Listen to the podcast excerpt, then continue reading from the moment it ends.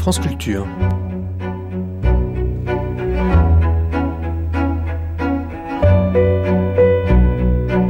France Culture la nuit, une mémoire radiophonique. Il semblait indispensable à la direction des programmes de France Culture de l'époque d'ouvrir les débats au public dans des rendez-vous réguliers où le public poserait ses questions aux débatteurs. Le 11 décembre 1973 étaient réunis Albert Soboul et Claude Manseron, deux noms indissociables de la Révolution et de la République. Mettre en doute, écrira un des élèves de Soboul, le rôle fondateur et libérateur de la Révolution était à la fois un péché contre l'esprit et une agression personnelle. D'origine modeste, il avait, jusqu'au plus haut de sa carrière universitaire, intégré en quelque sorte à sa propre existence les valeurs de la Révolution de 89. Non sans devenir un spécialiste de l'Empire et de Napoléon. Ici, dans ce numéro des dialogues proposé par Roger Pilaudin, la Révolution française est interrogée sous l'angle de la nécessité. Nécessité par-delà la conjoncture, il semble bien que, pour Claude Manseron également, le sang de la Bastille soit le fruit, en effet, de quelque chose comme la civilisation française. De Saint-Just, cette phrase seulement, le sang de la Bastille cria dans toute la France. En voici ici son juste écho historique.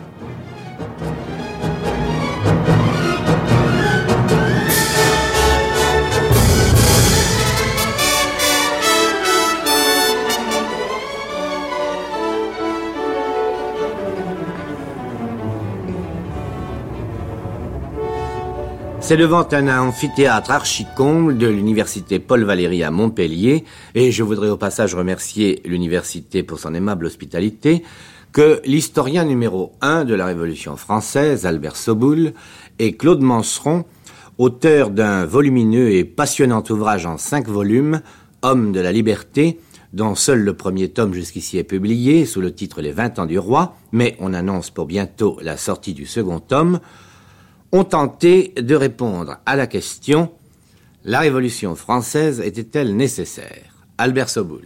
Oui, euh, la Révolution française était-elle nécessaire?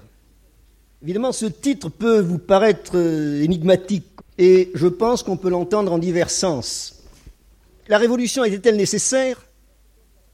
Et malheureusement, des événements récents, comme la contre-révolution au Chili, prouvent bien que la Révolution était nécessaire. Si vous voulez, je formulerai le problème ainsi. Réformisme ou révolution? Autrement dit, est-ce que la société d'Ancien Régime, est-ce que la monarchie absolutiste était capable de se réformer? Et donc, la révolution était-elle ou non nécessaire? Et Puisque vous me tendez la perche. Claude Manstron. Je la prends. Et je repose la question à l'envers. Nous allons d'ailleurs approfondir cette question. Au fond, il faudrait aussi se demander si Louis XVI était nécessaire si la monarchie absolue était nécessaire, si les régimes qui ont été le lieu des expériences de despotisme éclairé étaient nécessaires. Alors, si on pose la question en deux termes comme cela, la discussion devient riche. En tout cas, pour répondre d'entrée de jeu à la question de Roger Pillaudin, moi je dis que les valeurs proclamées par la Révolution française étaient absolument nécessaires et indispensables et sont indispensable à l'homme. Ces trois valeurs qui sont... On s'en moque maintenant. C'est une habitude chez les contre-révolutionnaires depuis toujours, d'hier et d'aujourd'hui, de rigoler quand on voit sur nos vieilles mairies, etc., les maisons communes, liberté, égalité, fraternité. C'est presque un, canular, on a l'air d'un vieux romantique euh, de brandir ces mots. Or, la discussion que nous allons avoir va prouver que liberté, égalité, fraternité sont aussi nécessaires à l'homme que le pain et l'eau. Ah, ici, on devrait dire le pain et le vin à Montpellier. Hein, je ne demande pas mieux que de le dire. Et que c'est parce que la Révolution les a transmises qu'elle était nécessaire. Voilà ce que, le point du départ du débat. Euh, je suis bien tout à fait d'accord sur la nécessité de ces valeurs, qui sont les valeurs de la Révolution. Mais je reviens à la question. Autrement dit, pour reprendre la problématique de Manson, ces valeurs auxquelles nous croyons, auxquelles nous tenons, la liberté, l'égalité, la liberté, mais aussi l'égalité et aussi la fraternité, la monarchie d'Ancien Régime était-elle capable de les faire entrer dans la réalité politique et sociale? C'est là le problème. Car après tout, si, posé si je pose ce problème, euh, ce n'est pas par une vue de l'esprit, euh, une méditation de cabinet, c'est parce que c'est à la fois dans, notre vie de tous les jours, et le drame du Chili, je pense, pose cette question à la conscience de tous les hommes de notre siècle, mais c'est aussi parce que entre historiens ou pseudo-historiens et historiens. Je pense à certains publicistes à la plume féconde, n'est-ce pas, euh, la nécessité de la révolution. On peut même parler d'un état d'esprit général contre lequel nous luttons avec les moyens de la plume, puisque ce sont les nôtres, et de la parole, qui consiste à mépriser, à galvauder la Révolution française, pas seulement chez les ennemis de la Révolution, mais même des gens qui se réclament de l'esprit de la Révolution, euh, on dit maintenant la révolution de 89, 93, oui, vieille histoire, parlez-nous plutôt des révolutions plus proches, soit en France, soit dans les autres pays, etc. La révolution française est à réhabiliter. La révolution française est à réhabiliter d'abord en la creusant, en la connaissant, en l'étudiant, car on n'en a qu'une teinture sommaire. L'histoire de la révolution française a été faite par ceux qui l'ont vaincue, d'abord et pendant longtemps.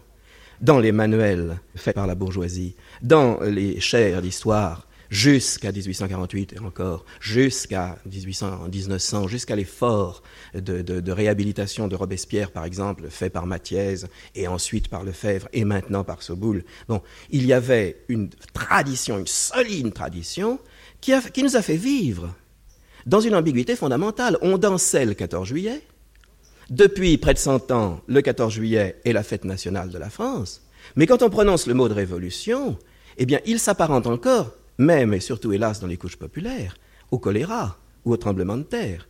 Alors il faudrait pouvoir s'entendre, oui, de ce point de vue-là, la Révolution française était-elle nécessaire? Alors je te pose la question, puisque tu as étudié spécialement le règne de Louis XVI, est-ce que la monarchie de Louis XVI était capable de se réformer?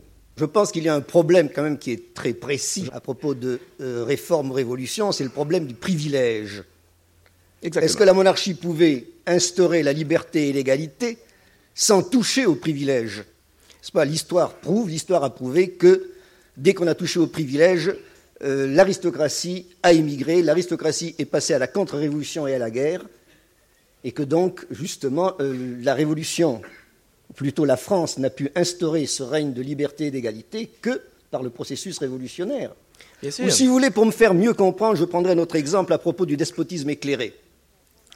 On dit que la France aurait pu faire l'économie d'une révolution par le développement du despotisme éclairé, c'est-à-dire un régime de monarchie libérale ou constitutionnelle. Je pense que ce n'est pas poussé assez loin l'analyse du despotisme éclairé. Qu'est-ce que c'est que le despotisme éclairé? C'est bien évidemment la rationalisation de l'État.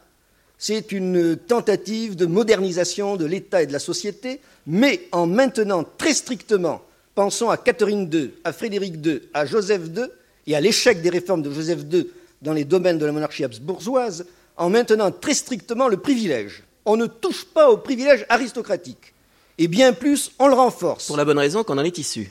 Pour la bonne raison que la monarchie non, ce que je veux souligner, c'est le caractère consubstantiel entre la monarchie et le privilège. Et la monarchie ne peut pas se nier elle-même en supprimant le privilège. Le, le despotisme éclairé, c'est aussi l'époque du second servage dans les pays d'Europe centrale et d'Europe de l'Est. Certains historiens que je ne veux pas nommer ici pensent qu'on aurait pu faire l'économie de la Révolution grâce au despotisme éclairé. Quel malheur, n'est-ce pas C'est l'éternelle histoire. C'est l'éternelle histoire. Et on s'aperçoit justement que si la révolution éclate en 89, alors là, si elle devient nécessaire en 89, c'est justement parce qu'il y a euh, rupture, cassure de cet alibi, parce que le début du règne de Louis XVI présente en France l'avènement, enfin, d'un jeune monarque qui aurait pu incarner ce fameux despotisme éclairé qui était dans l'air du temps, dont tout le monde rêvait.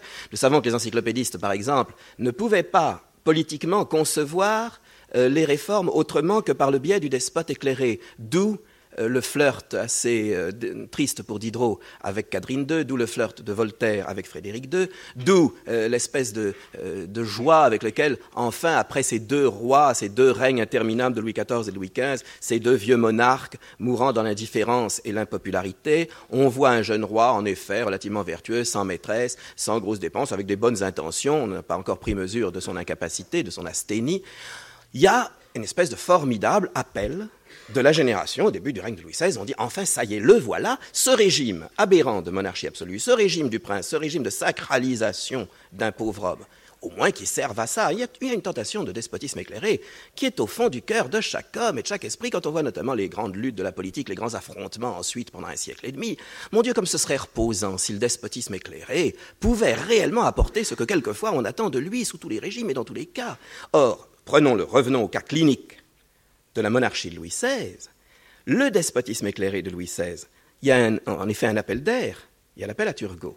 Il y a l'appel à Turgot sous la pression d'un groupe euh, mondain, euh, d'un groupe d'économistes, sous la pression des salons. Louis XVI, qui, à qui le royaume de France tombe dans les mains alors qu'il n'est absolument pas préparé à régner, appelle Turgot, qui représente en effet très bien, et je vous invite beaucoup à étudier l'expérience de Turgot, il représente ce qu'on pourrait faire de mieux en matière de monarchie éclairée. Oh, c'est encore timide. mais ce qu'il ne fait pas, justement, c'est toucher à l'essentiel. Bien sûr, il ne peut pas. Eh oui. Pourquoi? Ceci adresse M. Edgar Faure, n'est-ce pas, et des auteurs, des chercheurs du nouveau contrat social. Mais, c'est ainsi, n'est-ce pas L'historien vit dans son temps, l'historien a les pieds dans la société où il vit. Le, livre de, sur Turgot d'Edgar Faure a un but très précis. Pourquoi faire une révolution lorsque nous ne pouvons pas, etc. Bien sûr. Seulement, on ne touche pas aux privilèges, et on ne touche pas aux droits seigneuriaux, on ne touche pas à la féodalité persistante, on ne touche pas à l'inégalité devant l'impôt. Parce que démontons la pyramide d'un régime comme celui de Louis XVI. Pourquoi est-ce que même s'il avait été un saint, un héros, un nouveau Louis XII, et il y aurait beaucoup de choses à dire sur Louis XII, euh, pourquoi Louis XVI ne peut-il pas accomplir la réforme éclairée? Et pourquoi même, au bout d'un an et demi, renvoie-t-il Turgot, comme il renverra Necker, qui est cependant très prudent, en 1781, quand Necker essaiera lui aussi de timides réformes Pourquoi? Parce que, démontons la pyramide, au sommet de la pyramide, le roi. Le roi qui n'est plus euh, qui ne justifie plus sa domination absolue que par la sacralisation religieuse. Dans les temps féodaux, dans les temps des baronnies, il y avait une espèce de justification primitive et primaire du pouvoir absolu. C'était généralement celui qui connaît le plus fort, le meilleur général, celui qui avait les meilleurs hommes d'armes. C'est comme ça toutes les dynasties se sont fondées. Autrement dit, c'était le truand qui frappait le plus vite et le plus fort. Mais il avait au moins pour justification de son pouvoir absolu sa force, c'est le costaud. Il ne vient plus à l'idée de personne à partir du moment où ces monarchies perdent leur sens militaire, par lesquels les rois et les dynasties sont arrivés au pouvoir, le roi ne se conserve plus au sommet de la pyramide que grâce à la sacralisation, les supplices épouvantables qui frappent la lèse-majesté, sans parler des supplices qu'on promet dans l'enfer à l'âme de celui qui laisse la majesté, prouvent bien que l'Église, première, le point de la pyramide, l'Église tient la domination du roi. Ensuite, il y a l'entourage, il y a le milieu ambiant, la caste, la caste des privilégiés dont tu parlais, c'est-à-dire l'aristocratie. Aristocratie qui, elle aussi, n'est plus que de façade, que de surface, ne s'occupe plus, non pas d'être, mais d'avoir, puisqu'elle n'a plus à faire la guerre, elle n'a plus à justifier au moins de son privilège militaire. Bon, sous l'aristocratie, la bourgeoisie, qui, sous Louis XVI, devient, commence à devenir cette grande bourgeoisie affairiste, cette bourgeoisie d'argent, justifiant son règne par la possession de l'argent et la spéculation, tout cela, tout cela, privilégié. Bon, et c'est à tous ces privilégiés qu'on demande de faire passer des valeurs de liberté. Non, on demande, leur demande d'abord la suppression du privilège. D'abord. Qui irait de soi avec la liberté, l'égalité et la fraternité. Autrement dit, il se produit un phénomène, je, me lance un peu dans une comparaison de physique, alors là vous me, retiendrez, euh, euh, je, crois l'avoir déjà dit quelque part. Qu'est-ce qu'une révolution en soi? C'est une force A contre une force B. La force A, c'est tous ceux qui veulent immédiatement le plus de bonheur possible. La force B, c'est la digue. Quand quand le courant de tous ceux qui aspirent au bonheur et qui prennent conscience, quand nous allons revenir au phénomène de prise de conscience qui caractérise justement le début de la Révolution, quand la force A, quand tous ces hommes, toutes ces femmes sentent le bonheur à portée de leurs mains, et se heurtent à quoi? À la digue des privilégiés, il y a à ce moment-là rupture. Cette rupture, voilà la Révolution avec tous les fameux problèmes de violence révolutionnaire ou contre-révolutionnaire dont nous allons débattre, et tu es hautement plus qualifié que moi pour en débattre. Albert Soboul Oui, je pense que le, pas, le, problème crucial qui se pose dans les dernières années de l'Ancien Régime, c'est cette position extrêmement ferme de la monarchie sur le problème du privilège. La monarchie ne peut pas se nier elle-même en acceptant la, suppression du privilège. Cela apparaît très nettement dans la. Je m'excuse de donner des indications aussi précises et un peu pédantes. La déclaration du roi du 21 juin 1789, n'est-ce pas, lors de la fameuse séance royale, il accorde tout finalement. Enfin, il accorde, il accorde la liberté au sens constitutionnel du mot, mais il ne touche pas, n'est-ce pas, au privilège de ma noblesse, mon clergé. Et c'est là-dessus que euh, la révolution achoppe. Et très précisément, euh, car après tout, n'est-ce pas, nous parlons Église, noblesse, bourgeoisie, mais il y a quand même le personnage principal de la révolution que nous n'avons peut-être pas assez évoqué jusqu'à présent, et c'est le peuple. J'attendais que tu l'introduises. Et je dirais même, d'une manière beaucoup plus précise, le peuple des villes, d'accord, mais je me demande si depuis une vingtaine d'années, ou peut-être encore plus, nous n'avons pas accordé trop d'importance au peuple des villes et pas assez aux paysans, pas assez au peuple des campagnes. Car plus je réfléchis et je travaille sur ces problèmes, plus je pense que notre révolution, que nous qualifions volontiers de bourgeoise, et elle le fut, n'est-ce pas, bien évidemment, n'est pas aussi et essentiellement une révolution paysanne. N'est-ce pas, de, de 89 à 92, et c'est un phénomène sur lequel les historiens n'ont pas insisté assez qui n'a pas été traité. Regardez dans vos bibliographies, il n'y a rien là-dessous, quasiment rien. La jacquerie est continuelle. Les paysans sont continuellement soulevés.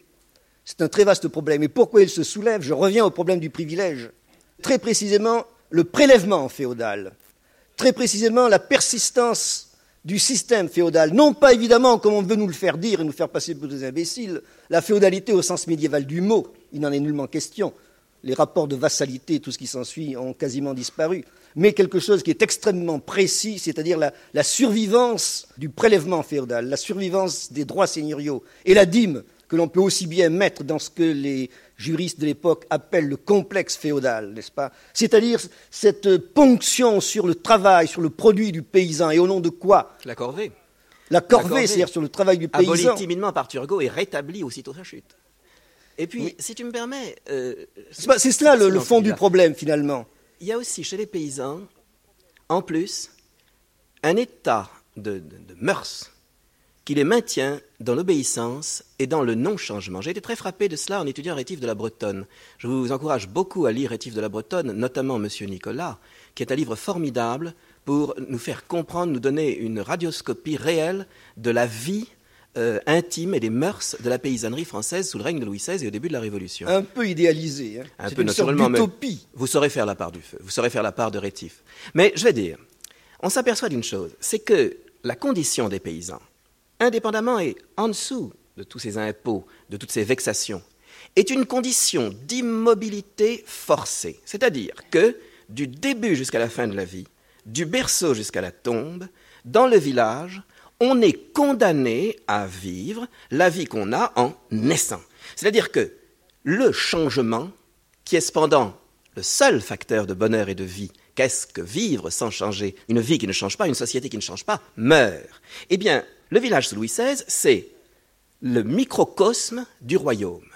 Le seigneur et le curé, ou les deux, règnent, marient les jeunes, avec la complicité le plus souvent en effet des parents, bon, le, le, jeune homme, la jeune fille, impensable qu'il choisisse son métier, impensable qu'il choisisse son amour, sauf exception, sauf révolte, impensable qu'il prenne son bâton et qu'il fiche le camp parce qu'il faut quand même un passeport dès qu'on est pris dans un village où on n'est pas connu.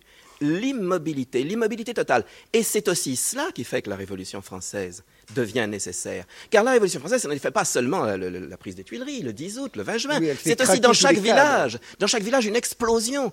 Pourquoi croyez-vous que Louis XVI a été arrêté à Varennes il est tombé de saisissement et de stupéfaction, car justement, s'il y avait quelqu'un qui croyait que la révolution était seulement parisienne, c'était bien Louis XVI. Louis XVI et son entourage, et ceux qui avaient préparé la fuite, la fuite vers Montmédy, non pas vers Varennes naturellement. Et qu'est-ce qui se passe? Tout d'un coup, la famille royale et les, auteurs de l'évasion s'aperçoivent tout de suite, très vite, à Chalon-sur-Marne, que, et dans les petits villages, que le village vit, respire la révolution, que la révolution a apporté déjà, déjà le bonheur aux paysans, aux gens qui prennent en main leur destin. Et c'est vraiment par l'initiative de paysans sur place, à Varennes, qu'on amène des charrettes, qu'on qu bouge ce petit pont sur lequel va broncher le destin de la monarchie absolue. Bon, et que toute la population de Varennes et des environs, le tocsin sonne, ils viennent. La révolution, c'est eux, la révolution, c'est le changement, c'est le bonheur. Et ils voient cet homme, qu'ils croyaient encore un despote éclairé, qui trahit leur espoir de bonheur. Oui, je pense que c'est, disons, l'espoir de bonheur peut-être plutôt que le bonheur. Oui, euh, le bonheur euh, moral, disons. disons. Que tu as parlé du Chili tout à l'heure. Eh bien, est bien évident que les Chiliens d'il y a un mois euh, savaient très bien qu'il y avait beaucoup de choses qui ne marchaient pas et ils étaient malheureux. Mais ils disaient gouvernement de la mierda, le gouvernement de la merde, mais c'est le nôtre.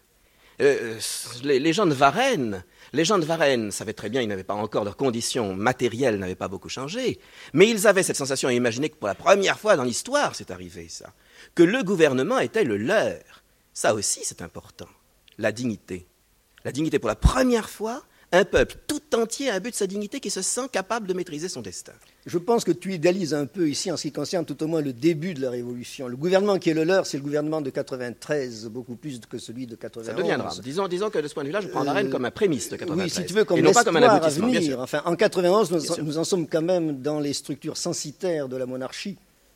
Et d'autre part, en ce qui concerne le, les droits féodaux, le prélèvement féodal, la destruction, n'est-ce pas, de ces surveillances féodales n'a pas encore été complète. Il faudra attendre toutes les révoltes paysannes jusqu'en 92-93 pour que la Convention, le 17 juillet 1793, supprime totalement et sans rachat les droits féodaux. Et c'est ici encore, n'est-ce pas, qu'intervient cette différence sur laquelle j'insiste beaucoup entre l'œuvre de la Révolution française et d'autre part celle du despotisme éclairé. Lorsque le despotisme éclairé tente de soulager les paysans du prélèvement féodal, qu'est-ce qu'il organise comme euh, Joseph II, par exemple, dans ses domaines autrichiens et surtout en Hongrie? Il organise le rachat des droits féodaux. Mais le rachat des droits féodaux, c'est la voie de compromis vers la société nouvelle. Ce n'est pas la voie révolutionnaire. Claude Manseron Je dirais simplement ceci, que le despotisme éclairé me semble avoir, à mes yeux, une seule utilité, c'est qu'il prépare, dans certains cas, par son échec même, les conditions de la révolution. C'est-à-dire que quand le despotisme éclairé échoue, et il échoue, toujours, on ne peut pas me citer un cas de despotisme éclairé qui n'ait pas été suivi de catastrophe, et de reprise en main et de restauration des privilèges. Mais quand le despotisme éclairé échoue, il n'y a plus rien derrière que la révolution. Il n'y a plus de possibilité que le retour, une réaction sanglante et cynique, ou alors par la prise de conscience que donne quelquefois le despotisme éclairé. C'est ainsi que euh, la guerre des farines, sur laquelle je me suis beaucoup penché parce que c'est le premier mouvement euh, populaire autour de Versailles. Ça se passe en 1775. Euh, Turgot, euh, d'ailleurs, c'était une doctrine très contestable. Turgot donne la liberté des grains, c'était chez lui un dogme. Les grains montent, il y a de la spéculation. Turgot donne la liberté des grains sans donner les moyens au pouvoir de briser la spéculation. Alors dans ce cas-là, la spéculation se déchaîne. C'est l'éternelle histoire de l'inflation. C'est un phénomène que nous connaissons bien. C'est un phénomène que nous connaissons bien et que nous risquons de connaître. Bon, enfin, il faut mieux vaut être averti, n'est-ce pas? Un homme averti en vaut deux. Alors, euh, la spéculation se donne libre cours à partir d'une réforme qui en soi est bonne, la liberté des grains. Le peuple est affamé, ou simplement il a peur d'être affamé, c'est-à-dire qu'il y a un réflexe de peur chez les paysans qui voient partir et qui voient circuler les péniches de grains. Et le peuple se soulève pas du tout encore contre le roi, mais pas du tout. D'ailleurs, il y aurait beaucoup de choses à dire sur la Révolution. La Révolution n'est presque jamais un soulèvement global et massif contre le pouvoir en soi, la pyramide suprême du pouvoir. La Révolution est un mouvement spontané de révolte contre les tyrannos locaux. Parmi les grands meuniers, les grands propriétaires de, grains, les grands stockeurs de grains et de farine, autour de, de Paris en 1775, attaqués par les paysans, nous trouvons les noms d'accapareurs qui seront pendus 15 ans plus tard dans les émeutes après la prise de la Bastille, dans les émeutes de juillet 89. Je pense que ce rythme de 15 ans, j'attire votre attention là-dessus, parce que c'est un rythme de, euh, presque un rythme de génération. Et il explique beaucoup de choses. Quand, par exemple, un despotisme éclairé échoue, il, risque d'y avoir 15 ans après une révolution. Le couvercle de la marmite saute. Euh, les hommes qui ont fait 89 et 93 avaient presque tous l'âge de Louis XVI. Ils avaient donc 20 ans au moment où Louis XVI accède au trône à 20 ans. Ils espèrent en ce despotisme éclairé. Et ils sont frustrés par le renvoi de Turgot et aussi parce que Louis XVI se révèle pire encore qu'un Louis XV ou un Louis XIV, parce qu'il n'avait pas de caractère ni de volonté, il se révèle un instrument dans la main des privilégiés, des différentes coteries de la cour qui euh, se le renvoient comme une boule de billard. Il y a donc une déception euh, formidable dans, dans les tripes de la génération des hommes de 20 ans qui auront, 35 ans et seront les constituants, les conventionnels. Euh, un peu la même chose, un peu la même chose, disons-le, que la génération qui a fait la résistance, qui a abouti à la libération, une espérance fantastique. Ce n'est pas aujourd'hui de parler de ce qu'il en reste. Hélas.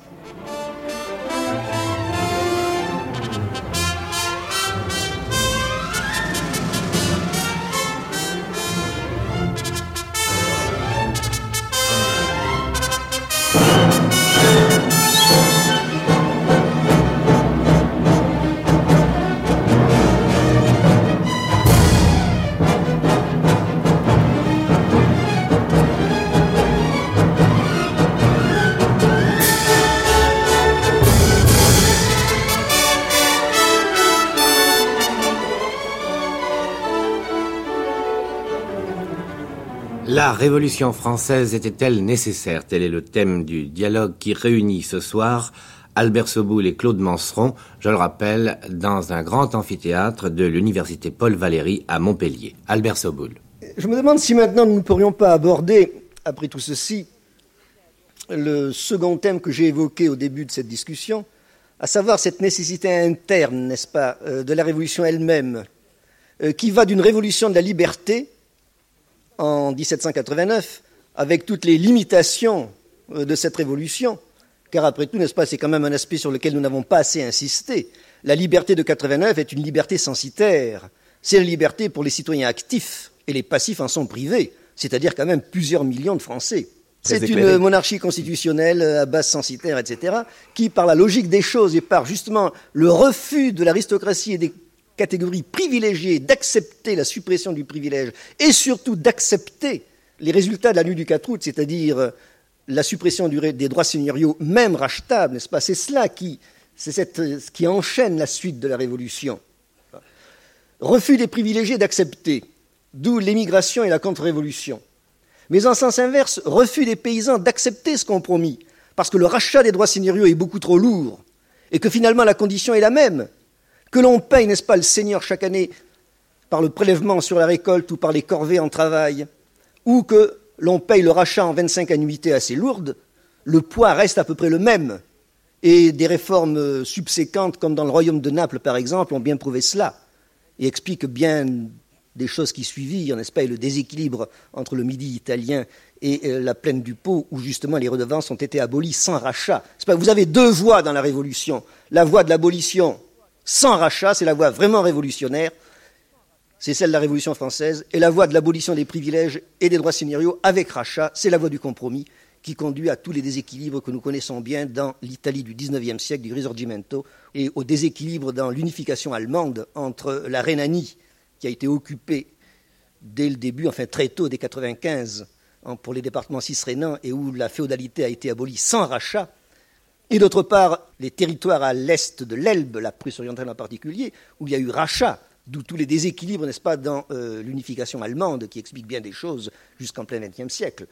Je souligne bien, n'est-ce pas, cette double voie, voie de compromis, voie révolutionnaire. Bien sûr.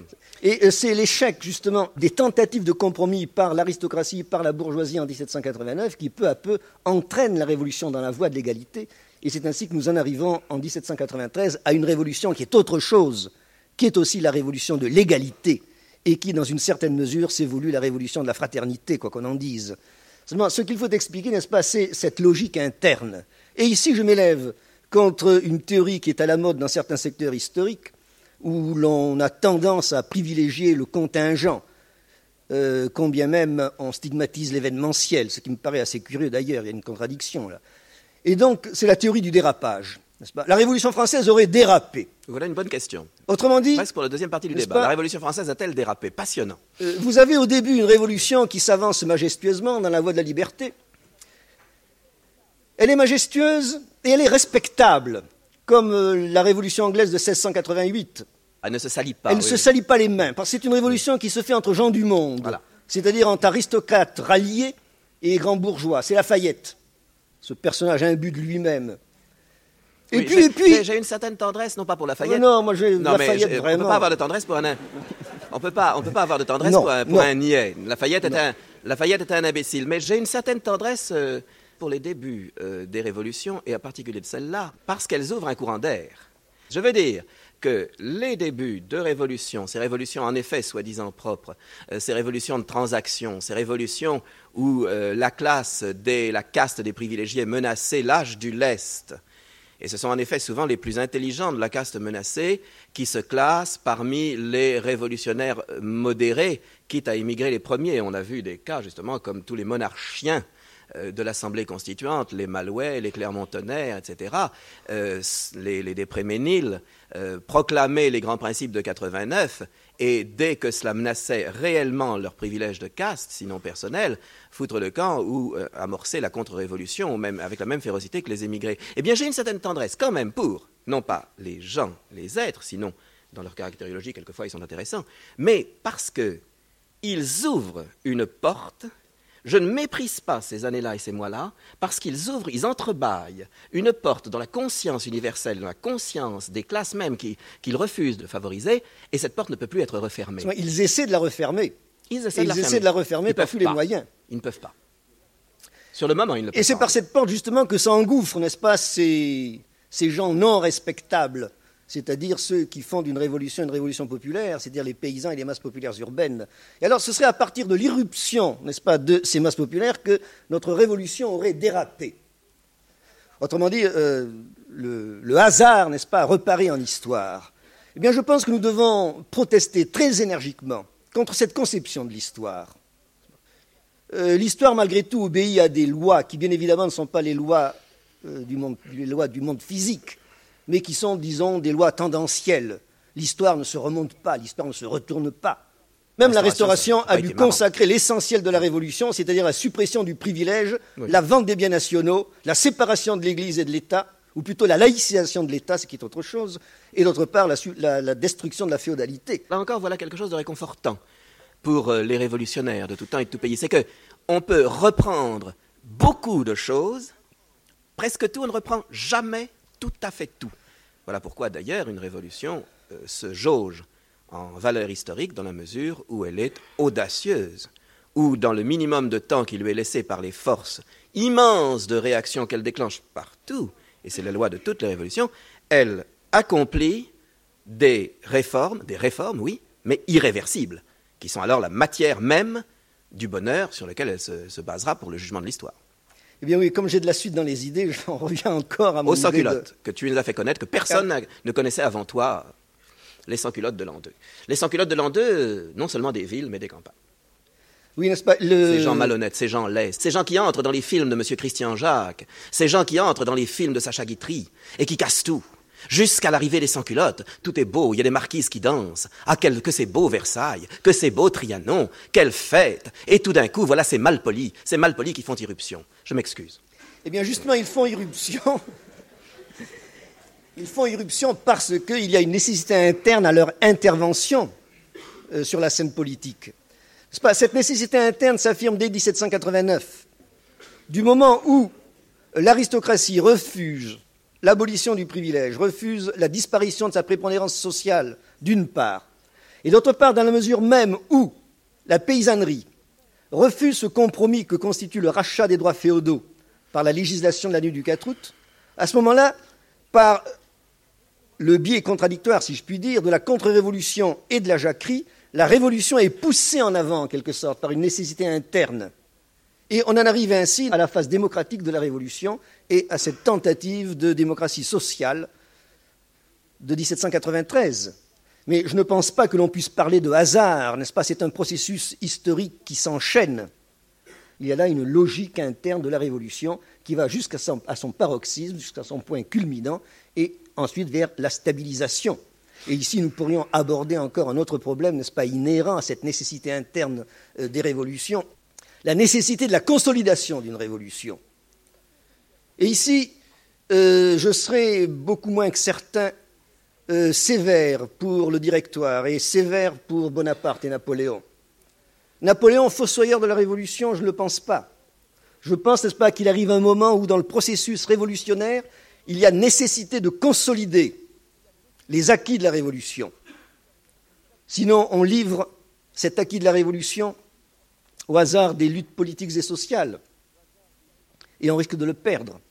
Et c'est en ce sens que, sans faire d'incursion dans les révolutions du XXe siècle, mais je pense qu'on a dit beaucoup de bêtises sur ce phénomène politique et social fondamental qu'est le stalinisme, et je pense que l'on pourrait méditer sur ce phénomène à la lumière justement de la stabilisation nécessaire à l'époque de la Révolution française. La stabilisation était-elle nécessaire? La stabilisation était nécessaire. J'ai envie de te poser une ou deux questions. Là, je ne sais pas. Je suis. Euh, la euh, stabilisation est nécessaire, ne serait-ce que parce que, et le phénomène est très sensible au printemps 94, pensons à ces hommes qui étaient debout, comme l'on disait à l'époque, de 89 jusqu'en 93-94, qui ont fait toutes les journées. Pensons à l'usure des luttes quotidiennes. Robespierre, n'est-ce pas, presque chaque soir à la Constituante, puis à la Convention, et chaque soir, chaque jour à la Constituante et à la Convention. Et aux Jacobins, le soir. Chaque soir aux Jacobins, chaque nuit au Comité de salut public. Enfin, vous imaginez l'usure physique, l'usure mentale de ces hommes. D'ailleurs, elle, et combien cela explique bien des choses. Elle jouera un rôle dans la crise de Thermidor. cela joue un rôle dans la crise de Thermidor. Robespierre est malade, épuisé, à bout de surmenage pendant et si l'on prend le, du destin. le militant de base, si l'on prend le, le, sectionnaire des quartiers parisiens, pensez aussi à l'usure. Les textes sont très frappants, n'est-ce pas, dans l'hiver, le, le printemps de 1794. Et je reprends ce thème du bonheur évoqué par Manseron. Allons-nous enfin jouir, n'est-ce pas, du fruit de nos efforts? Est-ce que la Révolution va enfin nous apporter ce pourquoi nous avons lutté? Donc, au printemps 94, cette nécessité d'une stabilisation, d'une consolidation de l'acquis révolutionnaire se pose d'une manière extrêmement nette. Mais bien évidemment, la stabilisation se fait, si je puis dire, en retrait par rapport à ce mouvement de pointe que constituait le mouvement populaire on oppose toujours, n'est-ce pas, euh, spontanéité révolutionnaire ou parti révolutionnaire ou institutionnalisation révolutionnaire. Mmh. Je pense que là aussi c'est une vue schématique et que si nous analysons la Révolution française, nous voyons le jeu dialectique des deux phénomènes, c'est-à-dire la spontanéité révolutionnaire qui pousse la Révolution en avant, mais en même temps constamment, si nous pensons par exemple à l'action des Jacobins, d'un Robespierre, cette nécessité de structurer chaque fois, de guider le mouvement la spontanéité révolutionnaire des masses, et s'il n'y avait pas eu ce jeu perpétuel entre la spontanéité sans culotte et d'autre part, comment dirais-je, l'organisation, la direction jacobine, que pensez-vous qu'il en eût résulté? Et donc, on ne peut pas opposer, comme on l'a fait trop souvent, et depuis 68 en particulier, d'un côté la spontanéité révolutionnaire, n'est-ce pas, à qui l'on accorde tout, et d'autre part les nécessités de l'organisation à qui l'on refuse tout. Tu vois, il y a là un problème fondamental du processus révolutionnaire sur lequel il faut réfléchir. J'ai tout de même envie de te poser là une question. Euh, on parlait tout à l'heure en commençant de dérapage. Et euh, je me demande, mais si, je ne me demande pas seul, je pense que beaucoup d'entre ceux qui sont ici se posent la question, si il n'y a pas eu tout de même dérapage de la Révolution pendant la grande crise de Germinal Prairial, la grande crise de l'an 2, Autrement dit, l'opposition euh, entre, euh, disons grossièrement parlant, le triumvirat euh, Robespierre-Couton-Saint-Just et les sans-culottes dans les émeutes de la faim et la crise qui aboutit au procès des hébertistes de Chaumette, à l'élimination des, des, leaders, des admirables leaders des principales sections qui sont à ce moment-là la pointe des émeutes révolutionnaires et qui vont manquer à Robespierre au moment du 9 Thermidor. Tel est du moins le schéma euh, que euh, moi, pauvre bonhomme, pour qui la Révolution est un, évangile, euh, j'ai le schéma dans l'esprit. Est-ce que c'est seulement, est-ce que ce n'est pas à ce moment-là qu'on peut situer un dérapage qui ensuite aboutira, en effet, à ce que les Thermidoriens continueront à consolider d'une main certaines conquêtes de la Révolution, et heureusement, jusqu'à Bonaparte, mais également à consolider le mur, la, petite digue, qui deviendra une grande digue, élevée contre les sans-culottes de l'an 2, contre les sections parisiennes écrasées euh, en Germinal et Prairial. Voilà la question que je vais poser, parce qu'après, ça aboutit aux émeutes de Vendémiaire, euh, ça aboutit à, à Babeuf, etc. Euh, bon, est-ce que, tout de même là, il n'y a pas un accident, un dérapage qui aurait pu être évitable? Je ne pense pas qu'il y ait dérapage. J'entends au printemps de l'an 2, c'est-à-dire au printemps 1794, lorsque s'affirme, n'est-ce pas, le divorce entre le gouvernement révolutionnaire et les masses populaires. Je pense que pour comprendre ceci, il faut partir de cette idée que la base sociale du système de l'an 2, de 1793-94, ce n'est pas une base de classe, comme dans les révolutions prolétariennes du XXe siècle. C'est un front populaire, au sens, si vous voulez, de 36, au sens, si vous voulez, avec toutes les conséquences catastrophiques que cela entraîne aussi, de, l'unité populaire chilienne. Autrement dit, nous avons comme base du gouvernement révolutionnaire à la fois les masses populaires, paysannes et urbaines, et d'autre part la bourgeoisie révolutionnaire. Pas, euh, Gramsci l'a dit, le jacobinisme, c'est l'alliance des masses paysannes et de la bourgeoisie révolutionnaire. Mais il est bien évident que les intérêts des masses populaires, qu'elles soient paysannes ou urbaines, les intérêts de la bourgeoisie révolutionnaire coïncident et ne coïncident pas. Ils coïncident, si vous voulez, dans leur partie négative, c'est-à-dire la destruction de l'ancien régime, la destruction du privilège. Mais à partir de là, ils divergent, car la bourgeoisie révolutionnaire tend vers un système, disons, euh, constitutionnel, un système de liberté, même au sens censitaire du mot. Le directoire le prouvera bien, et ensuite la charte et la charte révisée. Quant aux masses populaires, quelle qu'ait été leur pratique politique, que l'on peut qualifier de démocratique, bien qu'elle vienne, n'est-ce pas, de très loin euh, dans l'histoire de la France, finalement, elle représente des intérêts économiques retardataires, pour ne pas dire réactionnaires. Ce sont des gens qui sont attachés à tout l'ancien système de production, à la boutique, à l'échoppe, à l'artisanat, à la petite propriété. Euh, je m'excuse pour ces grandes ombres de 93, mais leurs héritiers du XXe, ce sont des poujadistes. Ce n'est pas le, sans-culottisme, si vous voulez, la, dégénérescence du sans-culottisme à travers tous les épisodes dramatiques des luttes euh, sociales et politiques en France au XIXe. Cette dégénérescence aboutit au poujadisme, c'est-à-dire la défense de la petite boutique, la loi royée. Les intérêts catégoriels. Si vous voulez, les masses populaires veulent le pain à bon marché, symboliquement, c'est-à-dire la taxation, la réglementation, le contrôle de la production et des échanges, ou tout au moins le contrôle de la production et des échanges en tant que consommateur, parce que la contradiction est au cœur même euh, de l'artisan sans culotte. Il veut le contrôle et la taxation en tant que consommateur pour acheter son pain ou pour acheter son cuir, c'est les cordonniers, mais il veut vendre les souliers qu'il fabrique au marché libre. Et d'autre part, la contradiction entre euh, la bourgeoisie révolutionnaire qui veut à tout prix la liberté d'entreprise, le libre profit, c'est là la, contradiction. tu m'as presque répondu oui. Tu m'as presque répondu oui. En oui, mais ce n'est pas un dérapage, c'est inscrit dans la logique des choses. Oui, mais il y a du moins une certaine incompréhension. Ça m'a toujours fasciné dans le personnage de Robespierre. Tu sais que je suis biographe et alors j'ai un défaut. C'est-à-dire que je m'intéresse toujours euh, aux, êtres humains en essayant de comprendre à travers les êtres humains les problèmes que je n'ai pas eu les moyens d'étudier sur le plan euh, de l'approfondissement économique global. Mais alors, je suis toujours fasciné par le fait que certains leaders révolutionnaires, ça me semble être le cas de ce très grand bonhomme qu'a été Robespierre, et sa mort l'a prouvé, euh, j'ai l'impression que Robespierre, pour, parler grossièrement parlant, est tout ce qu'il incarne. Et donc cette bourgeoisie avancée, généreuse, rousseauiste, enfin la fête de l'être suprême et tout le, tout le bazar, eh bien, tout d'un coup, lui qui a tellement su comprendre le peuple, en 89, c'était même sa, popularité. Mais il, n'est pas peuple. Il, tout d'un coup, il ne le comprend plus. Bien sûr, il ne l'est pas. Bon. Mais il ne je ne pense pas qu'il soit tout à fait nécessaire, euh,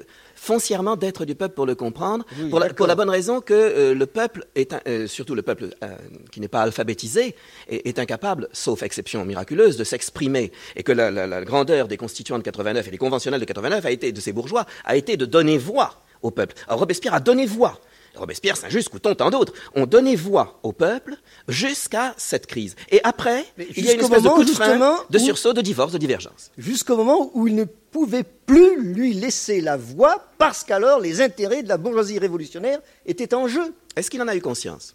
On en a eu conscience clairement On en a conscience maintenant, mais on en a eu conscience en germinal? Euh, Je pense qu'un homme comme Saint-Just en a eu conscience. Saint-Just était un homme qui connaissait très bien, par exemple, les problèmes paysans, ce que Robespierre ne connaissait pas. Euh, Saint-Just avait, dans une certaine mesure, plus que Robespierre, comment dirais-je, l'habitude ou le maniement des masses. C'était aussi un homme de guerre, un homme qui connaissait le soldat, etc. Et je pense que ce silence énigmatique, n'est-ce pas, de Saint-Just euh, lors du neuf thermidor, que l'on n'explique pas.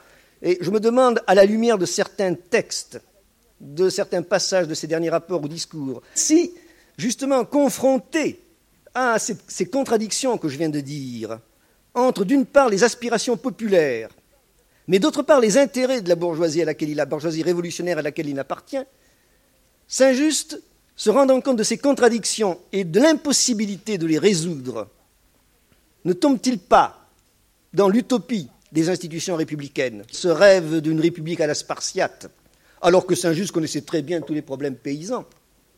Et je me demande justement si le fameux silence énigmatique de la nuit du 9 au 10 Thermidor, n'est-ce pas, Saint-Just reste à la tribune, il ne fait rien, il ne dit rien. Alors qu'il aurait pu descendre sur la place de l'hôtel de ville et prendre le commandement des sectionnaires et des canonniers qui étaient là et marcher sur la convention, il ne le fait pas.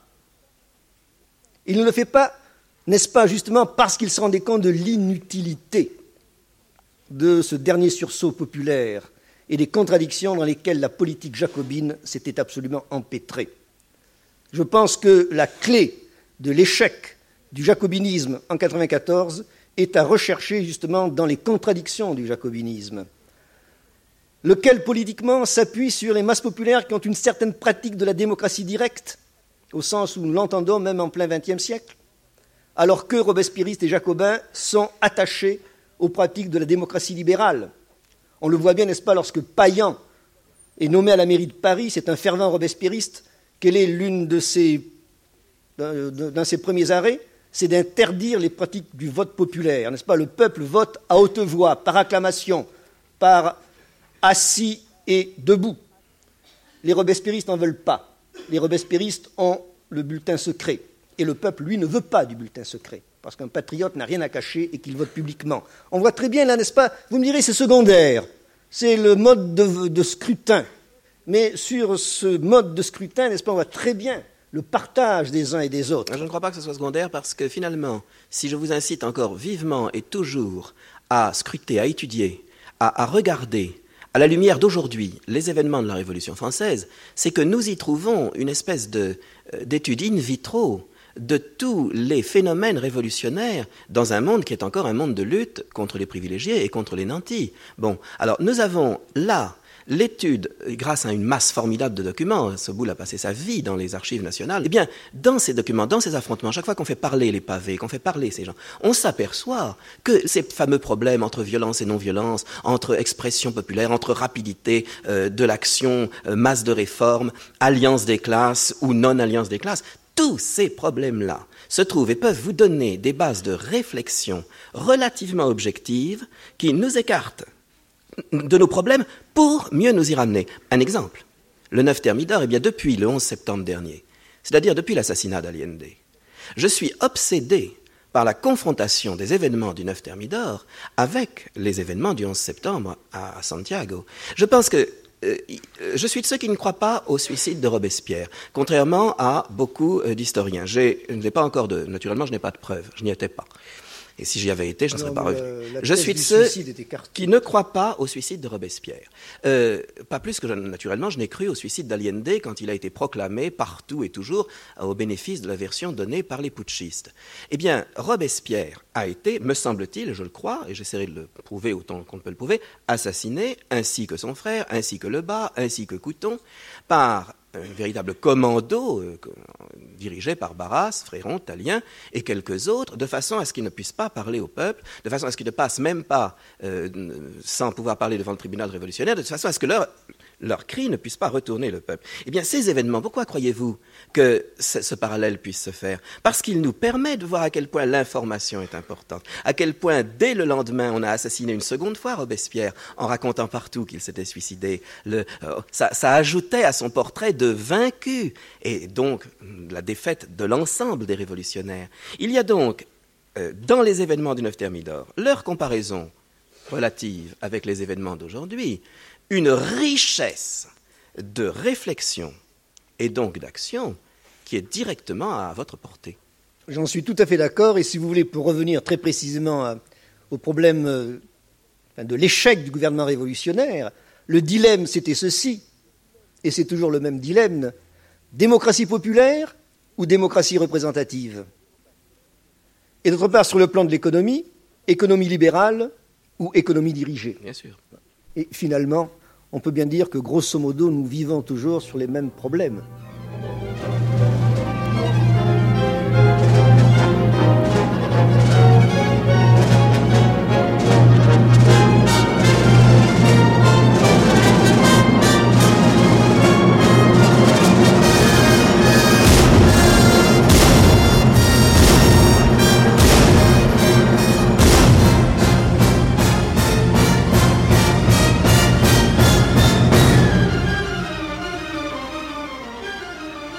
La parole maintenant est au public. Je pense que le nombreux public qui se trouve réuni aujourd'hui dans le grand amphithéâtre de l'université Paul Valéry à Montpellier va poser beaucoup de questions à nos deux invités, Albert Soboul et Claude Manseron. Une première question, monsieur. Vous avez dit que la révolution a apporté les valeurs indispensables à l'homme. C'est une note que j'ai prise au cours de cet exposé. Or, vous avez également dit que la révolution des 89, qui apporte donc, selon vous, les valeurs indispensables à l'homme, est une révolution bourgeoise. Or, tout le monde sait que la bourgeoisie a apporté la, technocratie, le pouvoir des masses médias, et notamment un siècle et demi plus tard, a créé le prolétariat. Donc, selon vous, vous faites l'allié implicite de la bourgeoisie technocratique. Et ce qui m'étonne, c'est qu'en privilégiant Robespierre et Saint-Just, c'est-à-dire les, les, fascistes de la montagne, vous n'avez absolument rien dit sur les Girondins. Vous n'avez absolument rien dit sur le mouvement girondin qui a été justement un mouvement contre la centralisation républicaine. Et d'ailleurs, euh, notamment quand vous avez parlé de Napoléon, qui incarne soi-disant la suppression des privilèges, il incarne justement la dictature dans toute sa, splendeur, concrétisée par les préfets. Qui, Je vous pose la euh, question, a-t-il rétabli les droits féodaux? Ben, Évidemment. Dites-moi oui ou non. Je, répondrai aussi, parce que non, mais ça, c'est un faux problème. Je vous avais dit, la révolution a apporté les valeurs indispensables à l'homme, or c'est une révolution bourgeoise. Claude Manseron Si tu permets, c'est probablement moi, dans ma formulation à l'origine, et il y a un mot à lequel tu n'as pas été sensible, c'est que j'ai dit euh, que les valeurs de liberté, d'égalité et de fraternité étaient proclamées par la Révolution française. Je n'ai pas dit, contrairement à toi, qu'elles étaient apportées. La, la recherche de liberté, d'égalité et de fraternité, qui sont indispensables au bonheur, sont formulées et proclamées par toutes les révolutions du monde, fussent-elles les moins bourgeoises qui soient et fussent-elles anti-bourgeoises. Que la bourgeoisie ait pris et gardé le pouvoir en France après la réaction thermidorienne, et même, nous l'avons bien vu, aux dépens des hébertistes et des sans-culottes pendant la crise de Germinal, euh, nous ne songeons pas du tout à dire le contraire. Mais simplement, il ne faut jamais condamner, à mon sens, hein, je te donne une opinion personnelle, les aspects positifs d'une révolution en vertu des aspects plus positifs encore des révolutions suivantes. L'étude de l'histoire montre qu'une révolution n'est jamais absolue. Le révolutionnaire qui prétendra faire la révolution totale et absolue dans les 48 heures qui viennent est en fait objectivement un contre-révolutionnaire. Car de toute façon, il faudrait massacrer la moitié ou les, deux tiers ou les neuf dixièmes des gens pour faire la révolution qu'il a dans son petit cerveau, bonne ou mauvaise. Donc, nous savons très bien qu'une révolution, quelle qu'elle soit, à commencer par la Révolution française, puisque c'est elle qui a commencé, n'est qu'une marche posée. Et je ne pense pas qu'en insultant la marche, si peu haute soit-elle, et à notre sens, elle est très grande, euh, on travaille objectivement pour les autres marches qui sont à poser maintenant. Euh, quant à ce qui est de dire que les valeurs de liberté, d'égalité et de fraternité sont maintenant périmées, étant donné que c'est euh, tout ce que nous attendons, tout ce que nous espérons, tout ce que nous demandons, donc tu es d'accord avec nous pour estimer qu'elles ne le sont pas périmées et qu'au contraire, simplement, elles ne sont pas encore venues réellement au monde. Nous en accouchons tous. Autre question, oui, monsieur. Messieurs, je n'ai plus 20 ans. Je vais même passer la cinquantaine. Je pense donc que vous m'excuserez d'être contre-révolutionnaire. Mais pas du tout, pas du tout. Il en faut. Il en faut. Tout d'abord, messieurs, vous avez été tous les deux d'accord pour parler d'une monarchie qui était absolutiste. Je me permets de vous citer ces quelques lignes de M. Emmanuel Leroy Ladurie qui vient d'entrer au Collège de France. Nous le connaissons bien. Vous le connaissez bien. Haute autorité. Haute autorité. Parfois contestable. Parfois contestable. Est-ce que M. Soboul ne serait pas contestable lui mais naturellement, mais je ne suis pas au Collège de France. Bien, M. Soboul, bien. M. Emmanuel Leroy Ladurie a fait dans Le Monde, qui est sans doute lui aussi contestable. Non, c'est un très bon journal. Alors, alors écoutez donc ce que M. Emmanuel Leroy Ladurie écrivait dans Le Monde. Du, je vous donne la date du 26 juillet dernier. Nous l'avons Dans lu. une recension sur le livre de M. Pierre Goubert, Goubert sur l'Ancien Régime. Sur l'Ancien Régime. Je cite.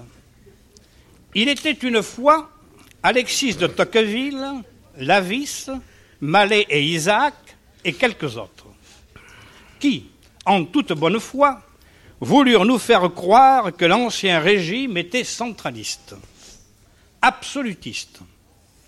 Quant à la tendance, quant au vecteur même du développement du vieil État, ces historiens n'avaient pas tort. Quant à l'impact du fait centraliste, en revanche, ils se trompaient lourdement. Monsieur, nous enseignons ça. J'ai été pendant plusieurs années professeur au lycée de Montpellier. Nous l'avons enseigné depuis belle lurette. Eh bien, monsieur, vous avez pu l'enseigner. Il y a belle lurette, vous ne l'avez pas enseigné ce soir. Parce que le problème ne portait pas là-dessus. Si, monsieur. quand vous parlez d'absolutisme, vous parlez en même temps par le fait même de centralisme. Si on le comprend. Pour Alors, moi, je voudrais régime, bien savoir. Le privilège. Je voudrais bien savoir, monsieur, ce que vous appelez par absolutisme. Et je vous demanderai, dans le même temps, de me dire ce que, comment vous, vous définissez le privilège, parce que je répondrai là-dessus aussi. Je vous écoute. Le privilège, c'est le privilège fiscal, c'est le prélèvement féodal. Je crois que j'en ai assez parlé. Quant à moi, je vous répondrai que. monsieur, messieurs, écoutez, si vous permettez, je vous ai laissé parler pendant une heure. Ah, mais c'était la règle du jeu. Cinq minutes. Non, tout de même. Parce que j'ai tout de même un certain nombre de choses à dire. Mais monsieur, est-ce que cette lecture doit être très longue parce qu'il y a beaucoup d'autres questions? Non, monsieur, celle-ci n'est pas longue? Lisez-la, monsieur. Lisez-la, je vous en prie. Mais je demande aux autres de vous longtemps si je n'avais pas été interrompu. Quant à l'impact du fait centraliste, en revanche, il se trompait lourdement. L'ancien régime, dans les faits, était un système polyarchique, pour reprendre une expression chère à la science politique. C'est du jargon. Les pouvoirs n'étaient pas superposés en une pyramide absolument dominée par une monarchie sommitale. Ils poussaient Dru, ça et là, un peu à la diable, comme les tours de San Gimignano. La plus haute tour qui de loin dominait les autres était en effet occupée par une personne royale. Mais les divers pouvoirs s'affrontaient régulièrement, ils s'inclinaient devant celui du Bourbon sans être jamais phagocyté par celui-ci. Oui, c'est vrai que c'est du jargon. Je ne vais pas continuer mes citations par celles de Taine, par exemple, de Fanquintano ou autre. Mais je vais vous dire. Très bonne référence. Vous n'avez pas, vous n'avez pas une citation de Maurras?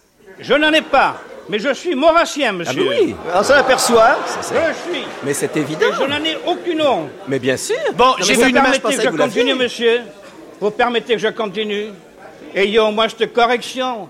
Je dis donc ceci. Je pensais que vous nous auriez dit la révolution était nécessaire et la preuve qu'elle était nécessaire, voici tout ce qu'elle nous a apporté. Autrement dit, si la révolution était nécessaire, la France a dû en recevoir un bienfait. Nous sommes à 150 ans après la révolution, nous pouvons peut-être essayer de juger. Je, tiens simplement à signaler, avant d'enchaîner sur les autres questions, que le fait même que monsieur ait pu nous parler, que nous avons eu ce débat aujourd'hui, que Sobol et moi ayons pu parler euh, dans cette France où cependant euh, nous avons beaucoup de choses à critiquer. Le seul fait que euh, France Culture soit ici, vous ici, que cet amphithéâtre existe, que vous fassiez, vous, vos études comme vous les faites, c'est la preuve que la Révolution française a apporté une liberté qui aurait été impensable dans le régime de monarchie absolue qui existait sous Louis XVI. le premier bienfait, que la Révolution française a apporté, même la Révolution bourgeoise, c'est la possibilité de, se contredire et euh, de discuter comme nous venons de le faire. Et c'est une des conquêtes, en effet, pour lesquelles je pense qu'il faut toujours euh, se battre. Une autre question J'aimerais poser une question. Un peu de calme, s'il vous plaît, dans la salle. Une question plus personnelle à M. Soboul.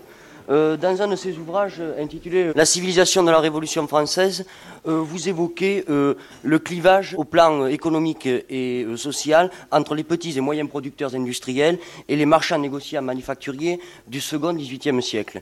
J'aimerais que vous nous précisiez justement ce point de clivage qui du, du, plan économique passe au plan politique en 93 et 94. Albert Soboul. Vous savez ce qu'est la structure du capitalisme commercial type la fabrique lyonnaise. Le marchand fabricant détient, je m'excuse de faire un cours, détient le capital commercial, il achète la, la matière première, il fait travailler le canut et il commercialise ensuite le produit fabriqué. Et naturellement, il s'interpose donc entre le producteur et d'autre part le consommateur. C'est la structure du capitalisme commercial. Et d'autre part, il y a le producteur direct, celui qui produit et qui commercialise lui-même directement. Je m'excuse de faire référence, vous avez dans le livre 3, chapitre je ne sais plus combien, du Capital de Marx, un passage célèbre sur le tisserand anglais où Marx explique Eh oui, monsieur, vous hochez de la tête, je ne peux pas faire référence à Maurras qui n'a pas étudié ces problèmes-là. Donc, les détenteurs du capital commercial sont intégrés dans le système économique d'Ancien Régime. D'autant plus que très souvent, ces gens-là perçoivent en même temps les biens seigneuriaux, les dîmes, etc. Ils sont aussi financiers de l'État d'Ancien Régime. Il y a donc une intégration du capital commercial dans le système économique et social d'Ancien Régime. Ces gens-là veulent la réforme de l'Ancien Régime, ils ne veulent pas son abolition. C'est la politique des monarchiens, c'est la politique des feuillants, c'est dans une certaine mesure la politique des Girondins. Au contraire, le producteur direct, celui qui produit et qui vend directement, porte à la destruction de cette structure du capitalisme commercial.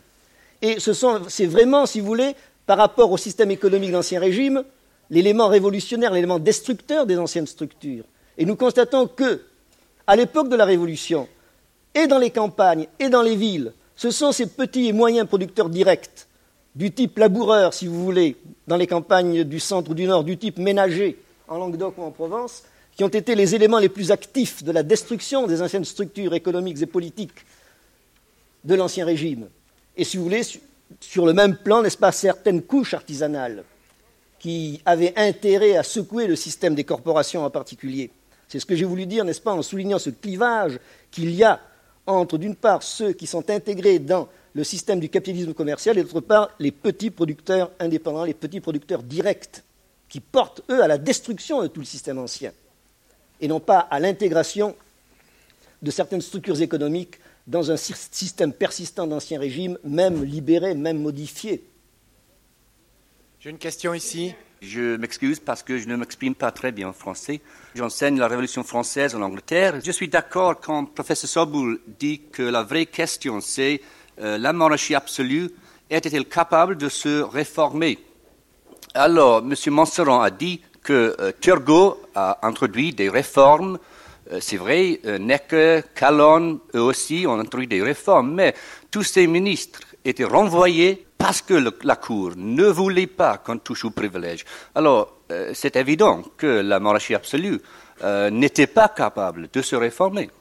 Claude Manseron Absolument, et ceci me permet d'illustrer, euh, de, dire ce que je voulais dire tout à l'heure.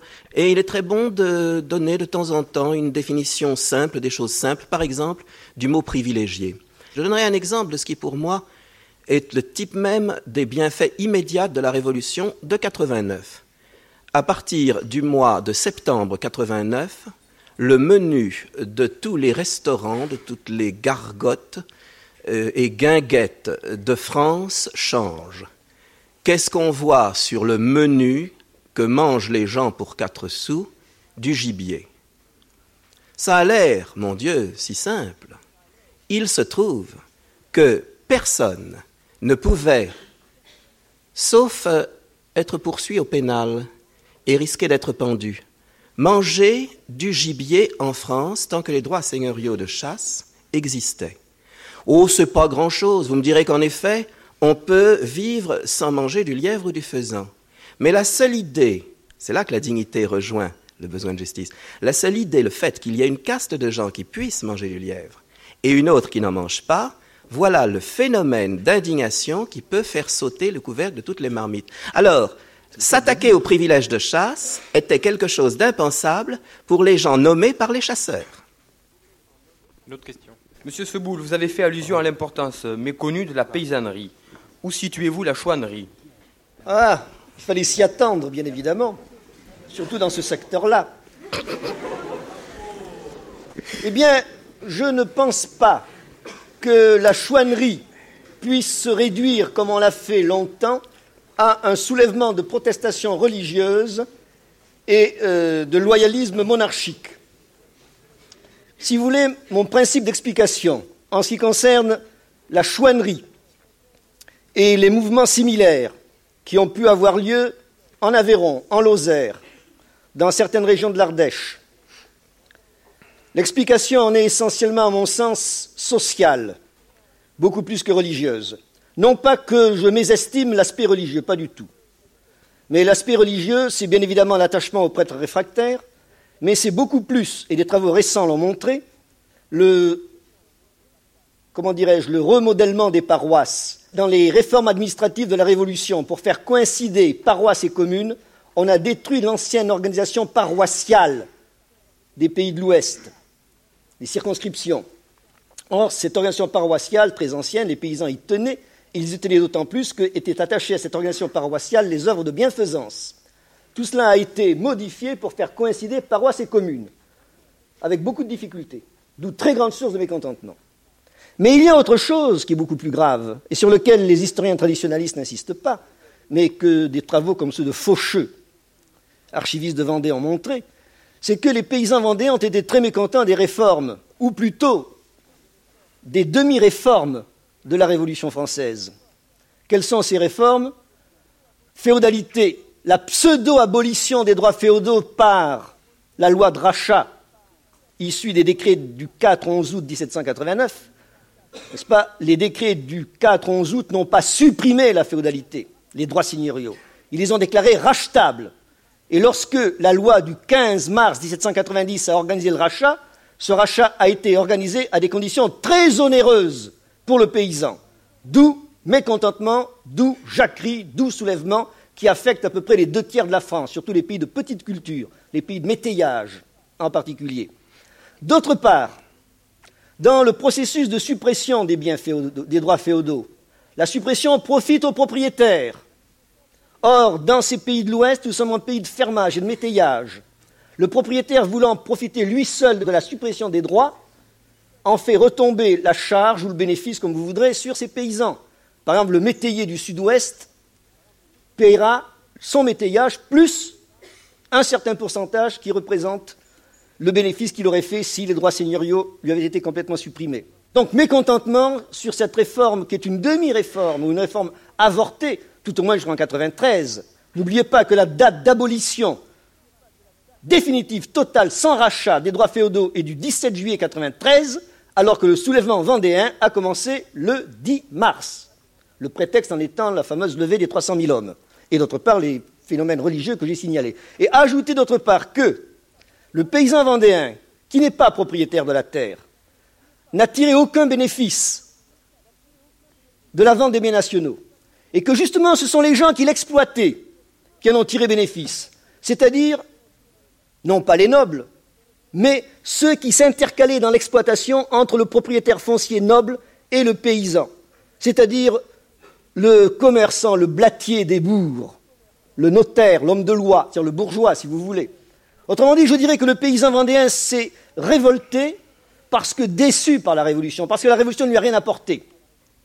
Et que non seulement elle ne lui a rien apporté, mais qu'elle a maintenu finalement certains abus d'Ancien Régime, comme par exemple l'appel aux hommes, n'est-ce pas, la levée des 300 000 hommes, rappelant fâcheusement la milice. À ce propos, et avant la prochaine question, mais très vite, je me permets de glisser une parenthèse pour vous demander d'étudier beaucoup, et là encore c'est un singulier rapprochement avec l'époque actuelle et le Chili, euh, d'étudier beaucoup le comportement de certaines classes intermédiaires que Soboul vient de nous rappeler. Euh, c'est ainsi que les auxiliaires les plus sûrs et les plus dangereux de la contre-révolution et de l'immigration ont été à Paris les laquais il y avait 17 à 20 000 laquais, euh, qui étaient les hommes de confiance des nobles et des émigrés, et pour qui être laquais sous Louis XVI, ça représentait le summum, ça représentait la promotion. Ils étaient au-dessus de leur famille, car ils étaient les familiers du Seigneur, c'était Figaro. Bon. Être laquais, devenir laquais, c'était pour eux une promotion. La Révolution arrive, les libère de cette indignité morale, en même temps leur enlève certaines bases matérielles de vie et de supériorité, et ils deviennent les auxiliaires tout indiqués de la police et de l'immigration. Vous trouverez d'autres classes intermédiaires comme cela qui ne jouent pas dans la Révolution française un rôle très différent euh, du rôle qu'ont joué par exemple les camionneurs au Chili. Je voudrais vous poser une question sur la terreur. Je voudrais vous demander ce que l'on doit en penser. N'est-ce pas là une erreur ou un dérapage qui a fourni les armes de la contre-révolution? Mais d'un autre côté, sans terreur, exemple le Chili, la contre-révolution trouve quand même des armes. Alors là, il y a un dilemme fondamental et j'aimerais que vous essayiez de nous donner quelques éclaircissements. Oui, je, te remercie beaucoup, mais cette question qui aurait manqué gravement à ce débat si elle n'avait pas été posée, car euh, il y a d'abord une identification euh, dans l'esprit euh, populaire entre révolution et violence qui a été naturellement l'œuvre de l'histoire bourgeoise contre-révolutionnaire. C'est-à-dire que on n'identifie pas, quand on apprend dans les manuels scolaires, quand on apprend la guerre de 14 par exemple, euh, on ne va pas systématiquement euh, dénoncer les boucheries de Verdun ou les fusillades de 1917, on ne les dénonce pas, elles passent à l'as. Et la guerre est presque fraîche et joyeuse, glorieuse, en tout cas la France bat l'Allemagne, armistice du 11 novembre et euh, Danson. tandis que on ne peut pas parler de révolution, notamment de la Révolution française, sans immédiatement y joindre l'image de la guillotine qui a été enfoncée dans l'esprit des masses. Ceci d'ailleurs euh, pose bien le problème, en effet, de la terreur, de la gravité de la terreur, du danger que d'abord du scandale qu'est toute exécution et toute mort et tout, tout sang versé, et du danger de déformer l'image de la révolution par les violences et notamment par les exécutions d'innocents. Donc le problème est posé. Je ne pense pas qu'on puisse, bien sûr, on va répondre sommairement, mais je ne pense pas qu'on puisse le résoudre rapidement. Mais il faut le poser. Il faut le poser d'abord pour dénoncer cette identification de révolution et de violence qui est spécifique à la phraséologie et à l'histoire et à la culture contre-révolutionnaire. Car tout mouvement, toute guerre, toute la patrie par exemple, il n'y a pas de patrie qui ne s'est pas faite dans le sang dans le sang épouvantable. Toute patrie repose sur un édifice de sang. Mais on ne va pas automatiquement à l'idée de France, à l'idée d'Angleterre, à l'idée d'Allemagne, même maintenant, accoler l'image de sang. Tandis qu'à la Révolution, on accole, d'autres accolent l'image du sang. La terreur et la violence révolutionnaire, en tout cas dans la Révolution française et dans la plupart des révolutions que je connais, a toujours répondu à une violence pire et précédente. Les massacres de la Vendée, les noyades de Nantes et toutes ces horreurs ont répondu au premier massacre qui était le fait des Vendéens, notamment celui de Machecoul. Les massacres de septembre à Paris, qui étaient une, chose épouvantable et qui ont beaucoup nuit à la Révolution, ne fût-ce que parce qu'elles ont été le premier germe de division entre les révolutionnaires, répondaient au manifeste de Brunswick qui menaçait par les soldats prussiens de raser Paris et de n'en pas laisser une pierre. Il y a le phénomène de la violence, qui est un phénomène de combat, à partir du moment où il y a révolution, jusqu'à présent il y a combat, je pense que vous arriverez, et que d'autres arriveront peut-être après vous, à enfanter des révolutions qui ne seront pas violentes, mais elles sont violentes tant qu'on nous impose cette violence. Et elles sont aussi, les violences des révolutions, la réponse à un état de violence qui est un écrasement constant de l'être humain, qui est un refus de la justice, qui engendre maladie, misère, carence alimentaire, carence culturelle, par l'obéissance à un ordre de violence qui n'est pas toujours sanglant, qu'il est cependant, voir les exécutions de l'Ancien Régime, voir les supplices qui, jusqu'à la fameuse guillotine, ont apporté la mort aux êtres humains sous l'Ancien Régime religieux, ce que pouvait espérer de mieux un être humain, c'était l'être pendu, mais il y avait la roue, le bûcher et toutes sortes d'autres supplices. Il y a donc la, la terreur. D'accord? Cernons le phénomène, voyons-le comme une réponse, non sans bavure, non sans excès, non sans drame, à dénoncer justement parce que nous sommes révolutionnaires, mais voyons-le comme une réponse de violence révolutionnaire à une violence que j'estime personnellement être incommensurablement supérieure. je voudrais dire un mot simplement à propos de la question qui a été posée. Je pense d'abord, et là je ferai des nuances par rapport à ce que Manson vient de dire, je pense qu'il faut distinguer violence et terreur. Oui, bien sûr. Et euh, je pense que la violence est inhérente à toute révolution. Et elle n'est pas nécessairement sanglante. Je veux dire par là que si vous prenez une loi, comme la loi du 17 juillet 1993 que j'ai déjà citée, qui supprime totalement les droits féodaux et qui donc dépouille les seigneurs de ce qui était malgré tout dans le système d'Ancien Régime leur propriété, c'est un phénomène de violence. Et d'autre part, si l'on veut comprendre la terreur, je pense que nous ne devons pas en parler comme ceci, n'est-ce pas, tout à fait dans l'abstrait, dans l'empiré, mais dans les circonstances concrètes de l'époque. Et d'abord, pour euh, euh, dénoncer cette idée qu'il y aurait eu une bonne terreur et une mauvaise terreur, lorsque la terreur est entre les mains du peuple, entre les mains du gouvernement révolutionnaire, c'est évidemment une mauvaise terreur que l'on accable de jugements moraux. N'oublions pas que la bourgeoisie de, de 89 et des hommes comme Barnave ont été dans une certaine mesure partisans de la répression terroriste. C'est dans les troupes de la seconde quinzaine de juillet 1789 le fameux discours de Barnave, lui-même grand bourgeois, pour légitimer l'institution d'un comité de recherche en juillet 89 qui préfigure le comité de sûreté générale et la loi des suspects. Ce sang était-il donc si donc pur déclare Barnave. Autrement dit, lorsque la bourgeoisie a, a fait couler le sang, n'est-ce pas Elle a légitimé cela. Et je ne voudrais pas que dans vos esprits il y ait euh, ce clivage, la révolution de 93, terroriste, sanglante, et euh, la révolution de 89 qui ne l'est point, parce que bourgeoise, c'est tout à fait faux, c'est absolument faux. La bourgeoisie, lorsqu'il l'a fallu pour elle, pour ses intérêts, a su recourir à la terreur. Et des exemples récents nous le prouvent. D'autre part, on ne peut pas comprendre la terreur si l'on parle de la terreur comme ceci, n'est-ce pas, en dehors de tout contexte historique. La terreur s'est instaurée peu à peu à mesure que s'aggravait la situation de la République. Et je vous renverrai aux travaux de l'historien américain Donald Greer, qui a fait des pourcentages très précis, n'est-ce pas, sur la répression terroriste de 93. Il faut envisager la terreur essentiellement comme un moyen de défense nationale. Avec cette différence que le Chili n'est pas en guerre sur toutes ses frontières et que c'est l'existence nationale de la France même. Vous qui êtes nationaliste, je me demande comment vous ne comprenez pas cela. Et qu'a fait Clémenceau pendant la, la Première Guerre mondiale? Ces conseils de guerre, ce n'était pas la terreur. Les conseils de guerre de Clémenceau, lors des insurrections militaires de 17, ce n'était pas la terreur. C'est pas ce qu'il a fait de mieux d'ailleurs. Je ne dis pas ça pour le légitimer, je dis ça pour expliquer les choses. Je pense que quand même nous ne pouvons pas laisser finir ce débat sans que vous apportiez un chiffre, un chiffre qui est évident, qui, qui, fait, euh, qui met les plateaux de la balance dans une égalité tragique, c'est que d'après les calculs les plus serrés, le tribunal révolutionnaire, les guillotinades, les condamnations à mort par tribunal révolutionnaire. Je ne parle pas des massacres, des noyades par ailleurs qui ont augmenté le.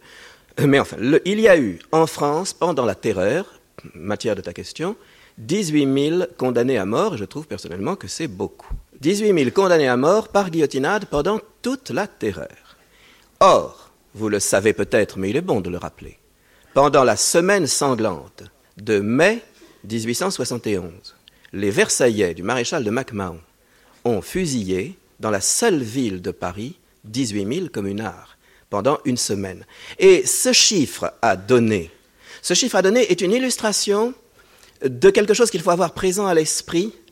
On nous lance toujours à la figure, et c'est le lot ingrat et dur des historiens de la Révolution.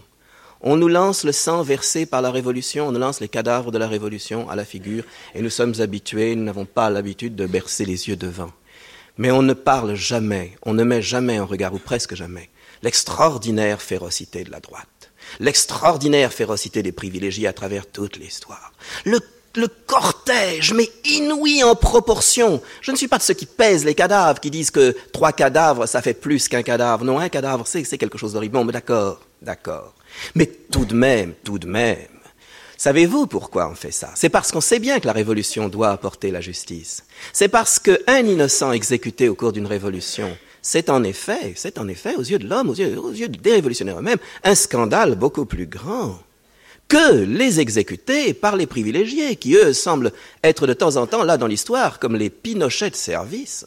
Et nous avons vu le dernier modèle, nous en verrons d'autres. C'est vrai, c'est vrai qu'aux yeux d'un historien révolutionnaire, un mort de Staline pèse plus lourd qu'un mort d'Hitler. C'est vrai que c'est un problème qui en effet nous concerne tous. Mais je demande tout de même qu'on ne renverse pas le débat et qu'on n'oublie pas que la férocité révolutionnaire répond, c'est simplement une résurgence, une imitation, ou simplement de la légitime défense, à l'égard d'une férocité totale, la férocité seigneuriale, la férocité des privilégiés, la férocité des journées de juin 48, des communards, la férocité maintenant des généraux putschistes dans le monde entier, et demain laquelle?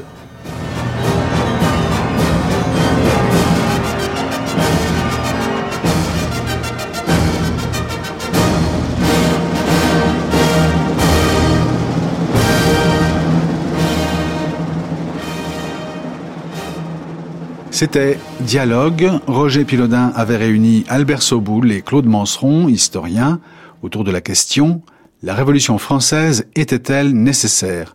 Une émission diffusée la première fois le 11 décembre 1973.